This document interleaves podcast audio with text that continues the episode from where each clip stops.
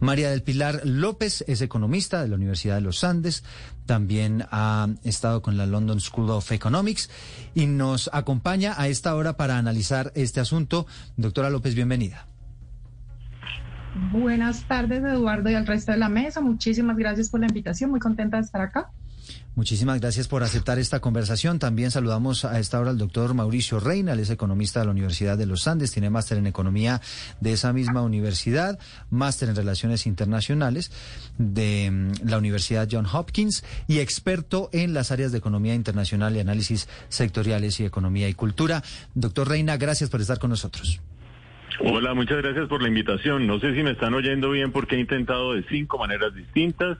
Creo que finalmente por eh, los gestos que me hacen, está entrando como un cañón este teléfono. Lo escuchamos perfectamente, doctor Reina, efectivamente.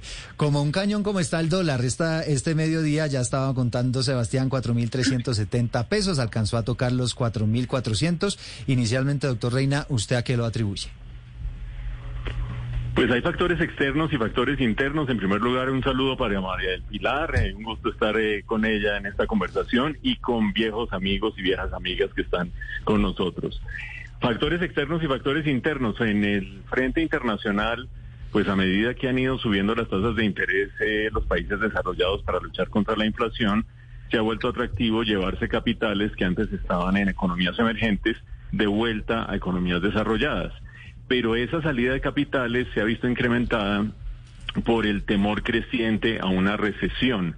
Esas dos cosas han hecho que los capitales vayan a países que son considerados puertos seguros, cosa que antes no era tan importante hace un par de años, sobre todo con las tasas de interés altas que había en América Latina. Pero a eso se agrega lo que ustedes han estado analizando en la mañana de hoy, eh, y es eh, que el precio del petróleo pues está, está mal. El precio del petróleo esta semana ha tenido su semana horrible. Esos son los factores externos que explican que el dólar esté arriba. Y factores internos, nadie los puede soslayar. Eh, Colombia tiene uno de los desequilibrios externos más grandes de América Latina junto con Chile.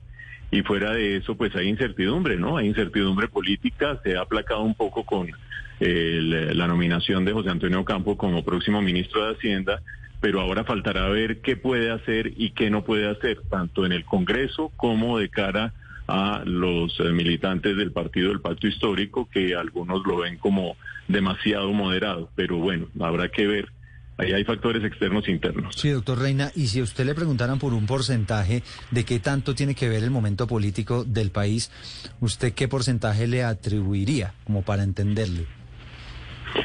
Pues eso es difícil de precisar porque hay movimientos de capital que se han dado desde antes, incluso de la segunda vuelta. Entre primera y segunda vuelta eh, hubo una relativa calma en el frente cambiario. De hecho, el dólar llegó a bajar a 3.700 y pico nuevamente. Y uno diría que ese era el normal de la economía colombiana con una cierta eh, tranquilidad política. Por lo tanto, cualquiera se sentiría tentado a decir de 3.700 y pico a 4.300 que estamos hoy es el costo político. El problema es que en esas mismas semanas de las que estoy hablando, las últimas tres o cuatro semanas, es que se ha dado una mucha mayor tensión en el entorno internacional y también una caída del precio del petróleo en esta semana. Entonces, como todo se da al tiempo, de esos 500 pesos que subió el dólar entre el final de la primera vuelta y el día de hoy, es muy difícil tratar de atribuirle una parte a lo interno y una parte a lo externo. Creo que quien lo haga está apostando y con el dólar no se apuesta. Sí, efectivamente, la tormenta perfecta. Doctora López, eh, esa primera mirada que usted le da, las razones por las cuales el dólar pues está tan caro en nuestro país en niveles históricos. Sí, pues muy alineada con lo que está diciendo, con lo que está diciendo Mauricio. Eh, yo diría tres factores. Uno, gran incertidumbre, esta perspectiva de recesión que se viene en Estados Unidos, el tema de eh, guerra en Europa, que obviamente hace que salgan capitales de economías emergentes buscando eh, lugares más seguros, eh, inversiones más seguras que son oro, dólar y por eso mismo, digamos, salen capitales, por ejemplo, hacia Estados Unidos que generan escasez de dólares en el mercado colombiano y aumentan el precio. Número dos, relacionado con todo esto también, el tema de la inflación, una creciente inflación en el resto del mundo que está haciendo que suban tasas de interés en otros países, eh, en países donde el riesgo es mucho menor también, que hace que salgan capitales porque prefieren invertirlos en, países que están pagando ahora tasas de intereses más altas, con un, además con menos riesgo. Y finalmente, pues, el precio, el precio del petróleo, tal cual como está diciendo eh, Mauricio, cerca del 40% de nuestras exportaciones viene petróleos o derivados. Obviamente, si el precio del petróleo eh, está cayendo como está ocurriendo en las últimas semanas, pues lo que nos, llega al país por cada barril de petróleo que se, que se exporta es menos, entonces pues llegan menos dólares a la economía colombiana, lo que también presiona el precio del dólar al alza. Entonces yo diría esas tres razones. Profesor Reina, eh, en este... Una cosa, una cosa que me pasó adelante, profesor. el tema también de factores internos. Nuevamente yo no me atrevería a decir eh, que hay un pedazo, vamos, qué tanto es a, cada cosa, pero pues sí, sí es, claro que hay incertidumbre eh, a nivel nacional también, sobre todo con eh, el déficit fiscal y externo. Ya han anunciado ministro de Hacienda, pero todavía no es claro qué es lo que se va a hacer. Entonces, pues eso también genera genera esta esta esta incertidumbre que nos puede afectar. Profesor Reina, eh, hay un debate que, que, está pegado al del dólar, ese de la inflación. Eh, es, inseparable. Yo le quería preguntar, porque acá lo que nos han dicho muchos expertos, eh, no sé si usted también adhiere, es que la inflación es un tema mundial y esto de, de inflación importada y tal, pero uno ve algunos países, profesor Reina, y no tienen inflación. Suiza no tiene inflación, Bolivia no tiene inflación, Panamá no tiene inflación, Hong Kong no tiene inflación. Entonces, ¿cómo es esto? Esto de Colombia y Estados Unidos ¿La inflación es mundial, es importada o usted cómo lo ve? La inflación también tiene un componente internacional y un componente nacional, Sebastián. Y yo creo que el que sobresimplifique las causas de la inflación en una de las dos dimensiones se está perdiendo la mitad de la película y por lo tanto está eh, prescribiendo fórmulas a medias. Sí, la inflación es un fenómeno internacional, sí, la pandemia encareció eh, muchos productos, los eh, confinamientos y más recientemente el de China tiene un impacto y fuera de eso todavía estamos pagando los eh, platos rotos de los altos fletes y de las perturbaciones en las cadenas de valor y de suministro. Todo eso es cierto y eso se acrecenta internacionalmente con el aumento de los precios de los commodities por la guerra en Ucrania. Bueno, que guerra es un eufemismo, la invasión de Rusia a Ucrania, que ha aumentado los precios de materias primas, y todo eso es inflación internacional que cuando hay devaluación en Colombia, como la estamos viviendo, se acrecienta en los eh, insumos y productos importados a Colombia. Pero sería necio ignorar que Colombia es hoy uno de los países que más crece en la región. Hoy, quiero decir, en la mitad de este año, que el año pasado crecimos 10% y el consumo interno creció 14%. Y sería necio no interpretar que eso quiere decir que tenemos excesos de demanda en Colombia. Para bien porque jalona en la economía, pero para mal porque está también jalonando precios. Entonces agarren ustedes el impacto retrasado y rezagado del paro y lo que eso tuvo en efecto en los precios eh, hasta bien entrado este año, con el exceso de demanda que sigue habiendo hoy en día en Colombia, consumo bastante vigoroso, gasto público muy vigoroso en la primera mitad de este año por cuenta del el periodo preelectoral y por supuesto aquí hay que enfriar un poco la economía. Hay problemas internacionales, pero hay problemas de exceso de demanda también en la economía colombiana. Y ojo que cuando digo problema lo tomo con pinzas, porque el exceso de demanda tiene su lado bueno, que es expansión económica y mayor empleo, tiene su lado malo y es que cuando es demasiado grande el desequilibrio, pues es eh, aumento de inflación. Pero, por ejemplo, para terminar de redondear la pregunta, doctor Reina, que estamos hablando del contexto colombiano, pero, por ejemplo, unos vecinos como Bolivia o Panamá, los que son vecinos, hay que cruzar la frontera y ya, ¿por qué no tienen inflación? Eh, cuando crucemos la frontera y lleguemos a Bolivia me invita Sebastián. Bueno, perdón, eh, bueno, tiene razón, tiene razón un poquito, un poquito más allá, pero casi que son vecinos. Sí, sí, no, no, no, no, pero entiendo, entiendo la cosa. Lo que pasa es que eh, eh, no, hay, hay distintas circunstancias. Por ejemplo, A Panamá le ayuda la dolarización. En la medida en que en la medida en que están dolarizados, pues no tienen el efecto de evaluación que estamos sufriendo nosotros en este momento. Em, y hay otros países de la región que tienen en este momento un crecimiento mucho más moderado en la producción, pero también en los precios. Yo insisto, Colombia se distingue en el entorno regional por un exceso de demanda. Y ese exceso de demanda viene del sector privado y del sector público. Y ese exceso de demanda hace que también nos diferenciemos como una de las economías que más crece, pero también de las que tiene mayores niveles de inflación. No vamos a hablar de Argentina, no vamos a hablar de otras economías que tienen unos problemas hiperinflacionarios brutales, eso sí, pero comparándonos con los más cercanos y comparándonos, no sé, con Perú, que podría ser más asimilable a Colombia, las cosas en Colombia están más sobrecalentadas, más recalentadas en términos de exceso de demanda y eso se tiene su costo, que es la, inflación. Mm. Bueno, antes de hablar, eh, doctora López, de, de, el efecto que efectivamente tiene un dólar caro para la inflación, mm, hay una pregunta interesante frente a por qué está tan caro el dólar en Colombia y es una pregunta que mucha gente se hace y es, ¿Hasta qué punto eso es atribuible a la posibilidad de que la gente, los colombianos, estén sacando sus capitales? Recuerdo mucho un mensaje que envió en su momento el expresidente Álvaro Uribe invitando a la gente a que no se fuera del país, ¿no? Y, es que mucha gente, después de que ganó Gustavo Petro, pues decía, bueno, ¿y qué hacemos? Nos vamos, inclusive la gente puso en venta sus cosas y demás. ¿Hasta qué punto eh, este, esto es reflejo de eventualmente una fuga de capitales eh, colombianos?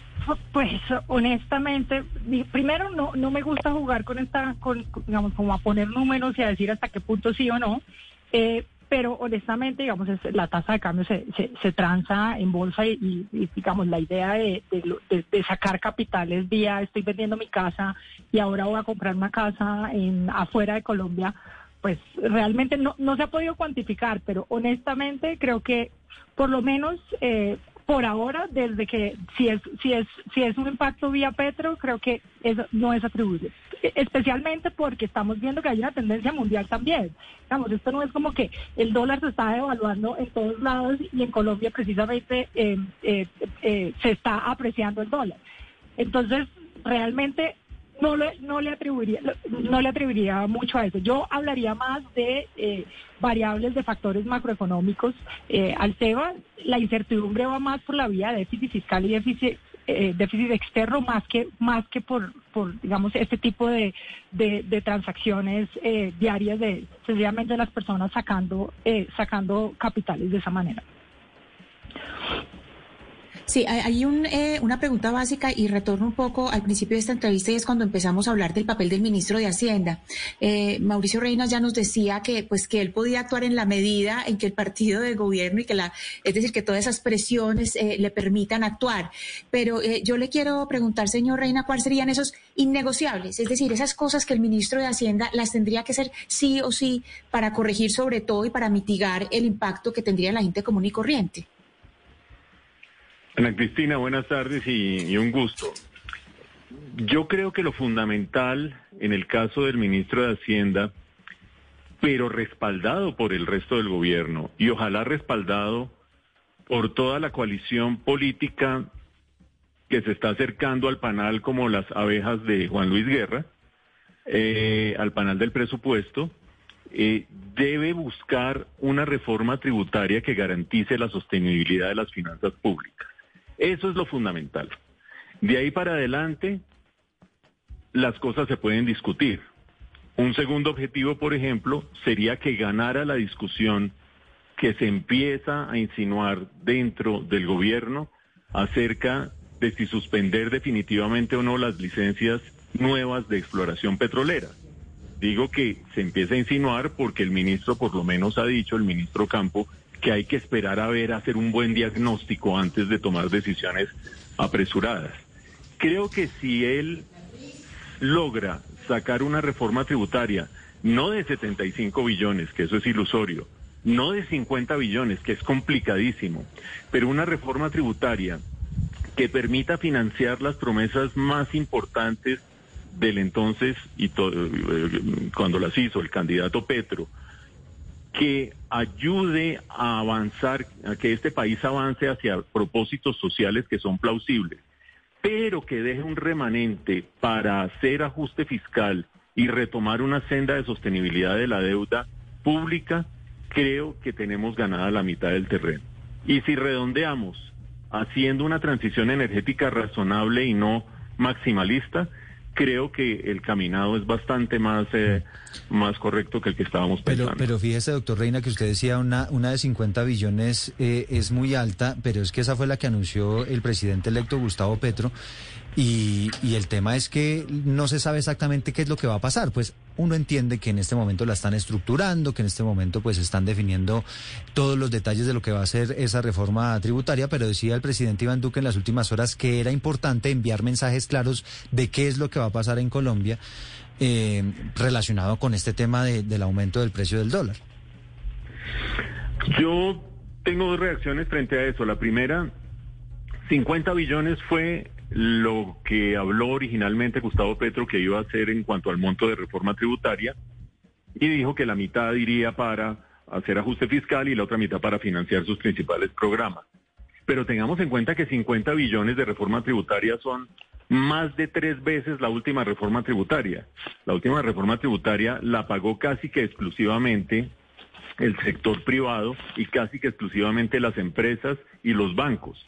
No veo tan fácil que este país pueda triplicar ese monto sin ahogar el aparato productivo y sin generar un levantamiento social porque habría que empezar a hacer lo que hay que hacer y es que suba el impuesto de las personas naturales.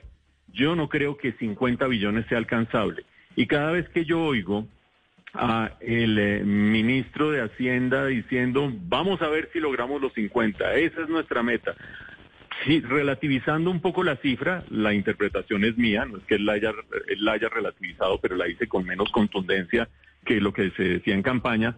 Creo que está saliendo a flote la sensatez de las cifras y la sensatez de los propósitos y objetivos. Y un último punto. Eh, menciona usted la, la, el comentario que ha hecho el presidente en las últimas horas acerca de que es bueno dar señales correctas, de qué va a pasar con el dólar, qué va a pasar con la economía. Creo que en esa misma eh, doctrina de dar señales correctas conviene sincerar la situación fiscal. No es posible que haya todavía funcionarios de este gobierno que digan que aquí no hay que hacer reforma tributaria.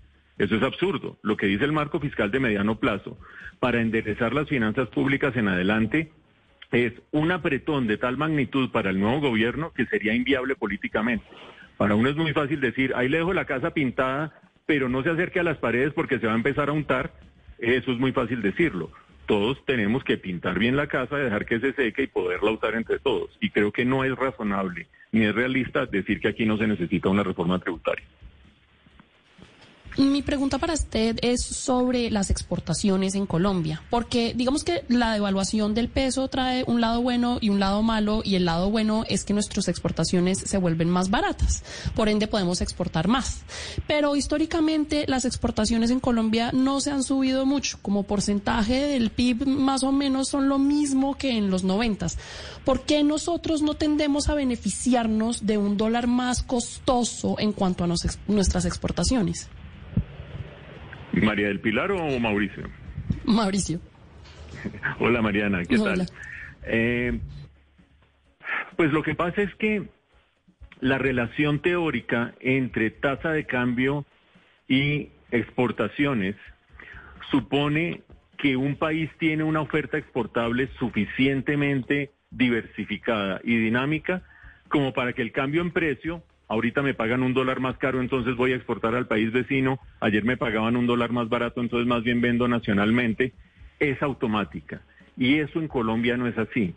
Colombia ha adolecido de una limitación seria y es que nosotros tenemos una oferta exportable muy poco diversificada exportamos muy pocos productos, los exportadores colombianos son unos héroes, unos quijotes, son pocos exportadores colombianos comparados con la cantidad de empresarios que jamás se han aventurado al mercado internacional. Y por lo tanto la simple señal de precios que significa una devaluación y un eh, aumento del precio del dólar no lleva inmediatamente una gran cantidad de gente a vender afuera. Vender afuera significa abrir mercado, tener contactos comerciales, posicionar el producto, conocer la demanda, conocer el consumidor. Y en todo eso nosotros somos unos aprendices en Colombia. Muy pocos se han graduado. Y siendo aprendices, el simple cambio del precio del dólar no impulsa inmediatamente las exportaciones. Pero además quisiera como añadir acá algo y es que es todo lo contrario, digamos, de hecho puede estarnos afectando a todos, en lugar de, la, siempre la historia es el, aumento del precio del dólar, obviamente beneficia a los, a los exportadores, pero ya como explicó Mauricio, eso tampoco es tan inmediato. Eh, por el contrario, el aumento en el precio del dólar lo que hace es subir el precio de las importaciones en un país como Colombia, donde hay eh, em, bienes de la canasta básica que se importan, eso se traduce inmediatamente en un aumento de inflación. Adicionalmente, encarece el pago, el pago en deuda, entonces las presiones fiscales se hacen más altas, encarece el crédito también, porque pedir el, aumento en, el dólar también. Em, digamos, hace que haya menos consumo y menos inversión por fuera, por, por fuera de Estados Unidos, que eso tiene un impacto sobre eh, las economías emergentes em, importante. Entonces, pues digamos hay una cantidad de factores negativos y pues como consumidores los 50 millones de consumidores vamos a tener menos opciones y opciones las opciones más caras. Pero doctora López, hay otro elemento muy importante que de pronto no es el que más le preocupa al colombiano de a pie, pero sí a los nuevos ministros, a los nuevos burócratas y es qué va a pasar con este dólar en el mercado de, de deuda, en los títulos, en los bonos colombianos. Si sigue el dólar así, ¿qué va a ocurrir para gestionar pues esa importante fuente de financiamiento para el presupuesto? Puesto el Estado? Pues digamos, el pago en deuda se va a subir vía, pues que el dólar está más caro y aumento vía de tasas de interés. Entonces el pedazo de eh, el presupuesto que se tiene que ir hacia allá, pues va a ser más caro y pues eso va a dejar menos margen de maniobra, maniobra para cualquier otro tipo de gasto que se quiera, cualquier implementación de gasto social y otros programas. Eh, es decir, le traduzco, eh, entre dólar más alto, menos presupuesto para educación, para salud, ¿Es así? Sí, si el recaudo se mantiene constante, o sea, si el recaudo no está creciendo a, un ritmo mayor también, eh, claramente el pago de deuda de deuda en dólares aumenta y, ahí, y si a eso además se suman tasas de intereses más altas, también se hace más caro, más caro, encarece, pues, digamos, el, crédito eh, afuera. Entonces, va a haber para una misma, si la torta no aumenta, toca pasar un pedazo más grande de esa torta para En ese mapa de, ganadores y perdedores, doctora López, eh, quizá el turismo, ese sí puede ser uno de los beneficiados y casi inmediatamente, ¿o no? Sí, turismo internacional. Ahora, toca pensar acá un poco qué tanto del turismo que eh, en Colombia viene de afuera y, y, qué tanto no, digamos, es, es, puro turismo local. Y ahí, por ejemplo, entra el tema de eh, exenciones tributarias que se quieren eliminar con la, con la nueva reforma tributaria, precisamente a sectores como el turismo, eh, vía IVA. Eh, entonces sí, pero el punto es que tanto eso va a jalonar la economía, el turismo, el turismo internacional, porque eso también está ocurriendo nuevamente. Colombia no es el único país que se está poniendo más barato con un dólar fuerte. Perú también se está poniendo más barato, que es muy, muy turístico. México también se está poniendo muy barato, que es muy, muy turístico. Entonces, ¿qué tanto nosotros vamos a capturar eso? Pues. Pero mire, siguiendo con la premisa, siguiendo con la premisa de Mauricio que, que con el dólar no se juega, pero, pero, pero bueno, hagamos una proyección, Mauricio, ustedes que son los expertos en la materia, sobre el techo que podría tener el dólar eh, en Colombia, ya que estamos en niveles históricos de los 4.400 casi.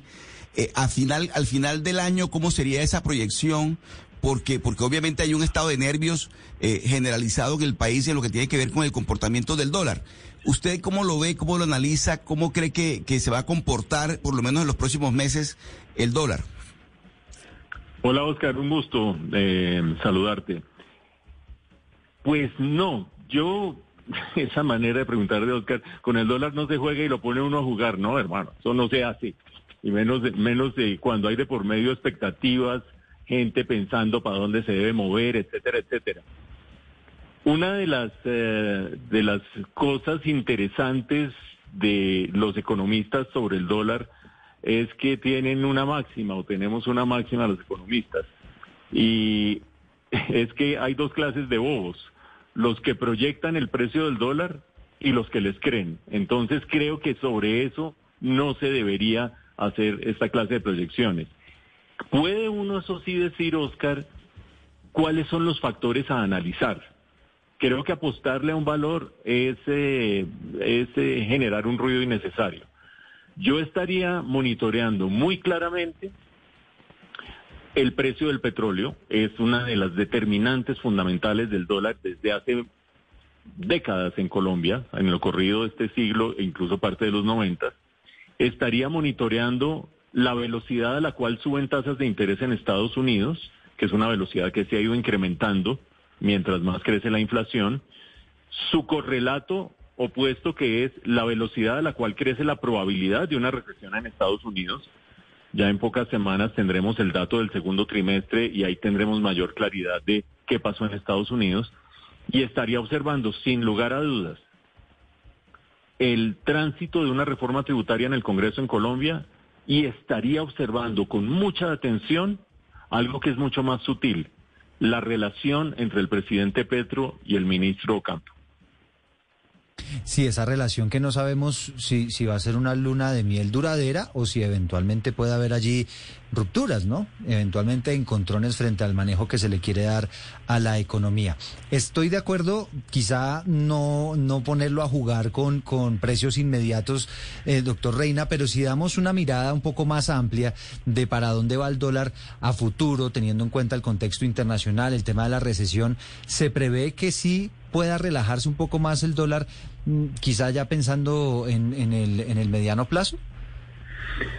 Pues yo le digo que observaría un macroeconomista calmado.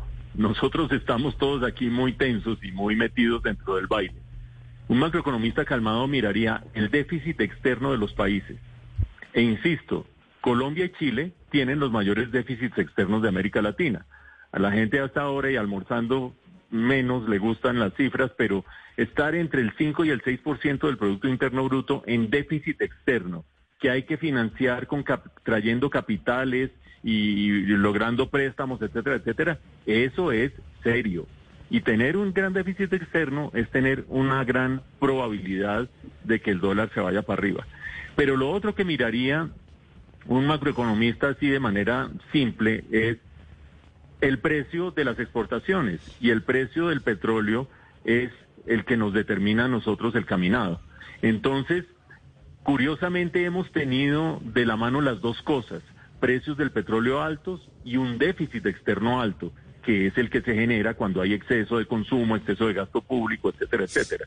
Y eso nos ha permitido más o menos sobreaguar. A eso se le metió el ruido de las elecciones, el ruido del eh, eh, aumento de tasas de interés en Estados Unidos, pero si empieza a caer el precio del petróleo, por ejemplo, el Citi ha sacado un informe recientemente que dice que si se cristaliza una recesión en Estados Unidos, segundo trimestre de crecimiento negativo, el precio del petróleo podría caer a niveles inferiores a 70 dólares el barril y eso de aquí a final de año y eso significaría una presión muy grande para el dólar pero simultáneamente JP Morgan saca un informe que dice que si Rusia cierra las llaves del petróleo a Occidente, el precio del petróleo se puede ir por encima de 200 dólares al barril. Con ese nivel de incertidumbre, apostarle a un número concreto es muy difícil, pero uno sí puede tener los ojos puestos donde los debe tener. Tasas de interés en Estados Unidos, precio del petróleo y paso de la reforma tributaria en Colombia. María del Pilar, hablemos un poco del impacto del precio del dólar sobre las reservas que tiene el Banco de la República, porque digamos que el propósito de estas reservas es de alguna u otra manera poder controlar eh, la volatilidad de la moneda emitida. ¿Qué pasa con estas reservas, dado el precio del dólar que sube y la capacidad de utilizarlas para este propósito? Pues eso va a depender mucho de las decisiones del banco, de qué tanto quiere intervenir. Eh, el banco está a cargo, digamos, de la política cambiaria y falta ahorita un poco eh, saber noticias, señales de si va, sencillamente va a dejar que la siga determinando el mercado o si va a entrar a intervenir eh, comprando, vendiendo dólares. En ese sentido, em, va, va, a utilizar las reservas, las reservas internacionales, pero la verdad es que en este momento el banco no ha dado ninguna señal de querer intervenir el mercado cambiario más allá de lo que lo hace diariamente. Y Son las 12 del día, 47 minutos. Conversamos a esta hora con María del Pilar López y también con Mauricio Reina, dos expertos economistas, ayudándonos a entender lo que pasa con el dólar y, por supuesto, lo que está pasando en general con la economía colombiana, Sebastián. Y, profesor Reina, en su opinión, ¿Se ha sobrevalorado o hemos hecho mucha laraca con el tema de los nombramientos o realmente el mercado sí aprecia ese tipo de cosas, el hecho de que sea Ocampo y que no sea otro? Eh, ¿Cuál es su opinión y también su opinión de los nombramientos? Sebastián, esa pregunta es clave porque aquí no hay una sola cosa que observar. Yo creo que el gobierno entrante el presidente electo está jugando en este momento en tres tableros distintos. El tablero de buscar una coalición que le permita avanzar sus proyectos en el Congreso. Ese tablero se ha movido muchísimo hacia el centro y se ha, ampliado tanto hacia el centro que metió a todo el mundo prácticamente es decir, el único partido de oposición, el Centro Democrático, a pesar de haber caído en el número de congresistas, etcétera, etcétera. Pero allí uno podría decir, si reportara internacionalmente, el gobierno de Petro, como el gobierno de Boric en sus primeros meses, como suele suceder en cualquier parte, se moderó y se movió hacia el centro porque es la única manera de ganar gobernabilidad. Punto y aparte, ¿cuáles son los otros dos tableros? Segundo tablero, elección del ministro de Hacienda. La elección del ministro de Hacienda es más o menos consistente. José Antonio Campo está más al centro de lo que estaba el candidato Gustavo Petro y lo que le conocemos a Gustavo Petro por toda su trayectoria política. Está más al centro que los postulados del eh, pacto histórico. Está más al centro que los pronunciamientos de muchos copartidarios del presidente electo. Por lo tanto, en ese segundo tablero también se mueven las cosas hacia el centro, ya no para ganar gobernabilidad en el Congreso, sino para ganar credibilidad frente a la comunidad internacional, a los que ustedes dicen que han sacado capitales, que yo creo que se han salido no sé en qué magnitud, a los que están atentos a ver si le prestan a Colombia en qué condiciones. Ese es el sentido del nombramiento de José Antonio Campo, aparte de ser un buen economista. Mm. Pero el tercer tablero es el tablero de las decisiones de política pública que no dependen de pasar proyectos en el Congreso y que no dependen de un sí o un no del Ministerio de Hacienda. Y allí la composición del gabinete se vuelve clave, porque ahí sale otro talante distinto, a mi juicio. Me parece que, con excepción de José Antonio Ocampo, con excepción de Cecilia López, que de hecho había trabajado con José Antonio Ocampo como llaves dentro de gobierno y fuera de gobierno también, por lo tanto son bastante afines en muchas de sus posiciones. Y ustedes me dirán, porque ustedes de eso saben más que yo, de cuál sea la posición actual de Alejandro Gaviria, persona capaz, persona idónea, pero que, que no se sabe exactamente de qué magnitud fue su viraje hacia el pacto histórico. Los demás nombramientos empiezan ya a mostrar unos matices mucho más coherentes con el programa del entonces candidato Gustavo Petro, con los postulados del pacto histórico, con los principios de sus copartidarios. En la medida en que las políticas de esas carteras no dependan del Ministerio de Hacienda o del Congreso, va a estarse moviendo mucho más hacia la izquierda. En la medida en que entren en conflicto con el Ministerio de Hacienda o con las restricciones presupuestales, van a empezar a preocupar a los inversionistas. Doctora María del Pilar, sé que tiene un compromiso, entonces le agradecemos enormemente este contacto. Profesora de la Universidad de los Andes, hizo un doctorado en London School of Economics y nos acompaña, nos acompañó durante este mediodía para ayudarnos a analizar todo lo que está pasando con la economía colombiana. Le agradecemos muchísimo y espero que, que no le coja que no le coja la noche con su compromiso. Eduardo, muchísimas gracias a Mariana, a Ana, a Sebastián, a Oscar y a Mauricio un saludo especial. Muchas gracias por la invitación. Bueno, muchísimas gracias, doctora López. Ana Cristina, usted tiene otra pregunta. Sí, es eh, Eduardo y precisamente relacionada con el periodismo y el periodismo económico, que es lo que eh, ejerce hace muchos años eh, Mauricio Reina. Y yo le quería preguntar precisamente por el papel del periodismo económico. Hay algo que todos le tenemos favor y es el pánico económico, que mucho cuidado con lo que se dice que es pánico económico. Y precisamente por esta perspectiva de cambio, uno siente que hace, hay ese miedo y que es lógico pues en el periodismo, pero que también tiene que ser contenido. Digamos, hablemos un poco de ese papel del periodismo en este momento que que, hay una coyuntura tan incierta de tantas maneras? Yo creo que el periodismo económico, bueno, es que hay muchos periodismos económicos también, ¿no? Hay muchos periodismos y mientras más crecen las redes sociales, hay, se multiplican los tipos de periodismo y en ese contexto la tribu de los periodistas económicos también. Pero yo creo que tiene un cable a tierra que son los datos y son las cifras. Es decir, la interpretación de esos datos y esas cifras está sujeta a discusión, pero un 9 no sé cuánto por ciento de inflación es un 9 no sé cuánto por ciento de inflación y un 4.300 pesos por dólar es un 4.300 pesos por dólar. Allí no hay mucho que eh, uno pueda inventarse para alejarse de la objetividad.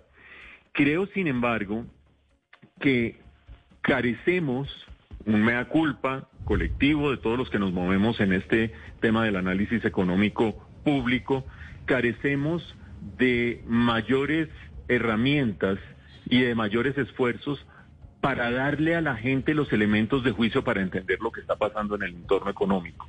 Los economistas y hasta cierto punto los periodistas económicos siguen o seguimos a veces oficiando como los brujos de la tribu a los que hay que pararles bolas porque están diciendo una cosa que es importantísima, pero no se les entiende muy bien qué es lo que están diciendo. Y eso sí es fatal, porque cuando el periodista económico o el analista económico deja de analizar y empieza a manifestar sus simpatías o antipatías, mucho más en un entorno polarizado como es el de la, eh, la política hoy en día en Colombia, empieza a hablarle no al cerebro de la gente, sino a las vísceras de la gente. Y eso se vuelve peligrosísimo cuando uno está hablando de fugas de capitales, cuando está hablando de seguridad en la economía, cuando está hablando de eh, sostener o no sostener un proyecto de reforma tributaria. Entonces, Ana, creo que estamos a mitad de camino, mucho mejor en ciertas cosas y un poco llevados del parecer de algunos que se les va eh, las eh, simpatías o antipatías por otro lado. Y Mauricio, uno de los, digamos, términos que a, los lectores y a las audiencias de los periodistas les genera eh, un poco terremoto en las vísceras es, es la fuga de capital, que la, la, cual hemos hablado aquí, que no sabemos qué medida tiene, no sabemos en verdad con, ser, con ninguna certeza qué tanto se nos ha ido del país, pero digamos que se puede aceptar que hay gente que está sacando su plata del país. ¿Usted qué recomendaciones le daría al gobierno entrante para volver a traer inversión en el país? Esa inversión que además es importante porque entre menos capital tengamos, pues más se encarecen productos como créditos hipotecarios y demás. ¿Qué es lo que necesitamos en Colombia para atraer más capital, para que ese capital vuelva si es que se ha ido? Mariana, primero una un comentario para quienes han sacado capitales o están sacando capitales labor, entre otras cosas, totalmente legítima, legal y racional, porque pues cada persona tiene su racionalidad y la aplica o no la aplica, aquí no estamos estigmatizando a nadie. Cuando uno saca capitales a 3.700 pesos el dólar, es más racional que sacarlo a 4.300 pesos el dólar. Es decir, el bus pasó y la gente que se está tratando de montar ahora 4.300 pesos el dólar quizás haga el peor negocio de su vida. Quizás. De pronto el mejor negocio de su vida, si la economía mundial se va al traste por la vía de una recesión y el petróleo efectivamente cae por debajo de 90 dólares el barril y no sé cuántas más cosas. Pero si, como todos esperamos, se logra unos objetivos razonables en lo tributario, en lo internacional, no hay una recesión tan prolongada, el petróleo no cae tanto, comprar en este momento a 4.300 pesos el dólar para sacar mis ahorros es un mal negocio, sencillamente. Si salen mal las cosas, es un buen negocio. ¿Qué haría yo? Digo eso porque hay gente todavía preguntando, oiga, ¿dónde los dólares? Ya hay que ahorrar ya en dólares. Eh, ¿Qué haría yo o cuál sería la recomendación para el gobierno y para el partido de gobierno? Incluso creo yo que a todos nos conviene, no solo al partido de gobierno, sino a todos nos conviene que tenga éxito la reforma tributaria, que logre la sostenibilidad de las finanzas públicas. Y creo que eso lo que permite es una tranquilidad de la comunidad financiera internacional sobre la economía colombiana que nos quitaría presiones de encima y que nos quitaría tensiones de encima. Sí, eh, profesor Reina, otra cosa que le preocupa mucho al Estado colombiano, yo sé que usted no me puede dar una cifra precisa ni un día preciso, pero, pero me ayudaría mucho con un estimado. Perdimos la calificación hace unos meses y eso dicen los expertos, fue un factor muy importante para que el dólar se encareciera, el Estado tiene que gastar más plata en renovar su deuda. Si seguimos con este buen ritmo, como ha dicho el ministro, que no sé si usted comparte la opinión de él, de, de sanear las finanzas públicas, ¿dentro de cuánto? Un estimado, un estimado Mauricio, podríamos recuperar la calificación. Sebastián, cuando perdimos la calificación, acuérdense que hay tres grandes calificadoras de riesgo y la fuimos perdiendo una primero, otra después, que fue hace más de un año ya, a nadie le importó nada. Increíblemente, en ese momento, ay, sí, la perdimos, ¿y qué? Ahora es que se pagan esos platos rotos. Por lo tanto, la pregunta es clave. Yo creo que si se pasa la famosa reforma tributaria, y no quiero ser reiterativo con eso, que garantice sostenibilidad de finanzas públicas, creo que eh, al cabo de un par de meses ya se empiezan a recuperar las calificaciones de riesgo de la deuda colombiana. ¿Por qué? No porque las eh, calificadoras sean ingenuas y bobas o lo que sea. Les interesa, y esa es su razón de ser, evaluar la capacidad de pago de un país, de un Estado. Y esa capacidad de pago es mayor o es menor si hay sostenibilidad fiscal. Punto. Entonces, creo yo que si se pasa una buena reforma tributaria en esta legislatura, y se logra sostenibilidad de finanzas públicas, muy pronto recuperaríamos el grado de inversión, porque todo lo demás para la economía colombiana, precio del petróleo, nivel de crecimiento, situación regional y todo, siguen siendo luces verdes, siguen siendo cosas buenas. Mm. Es decir, si logramos poner la casa en orden, la situación podría solventarse en un corto plazo en cuanto a esas calificaciones de riesgo. Mauricio Reina, economista de la Universidad de los Andes, máster en economía de la misma universidad, máster en relaciones internacionales, uno de los hombres que más conoce sobre el tema de economía en Colombia. Doctor Reina, mil gracias por haber estado con nosotros.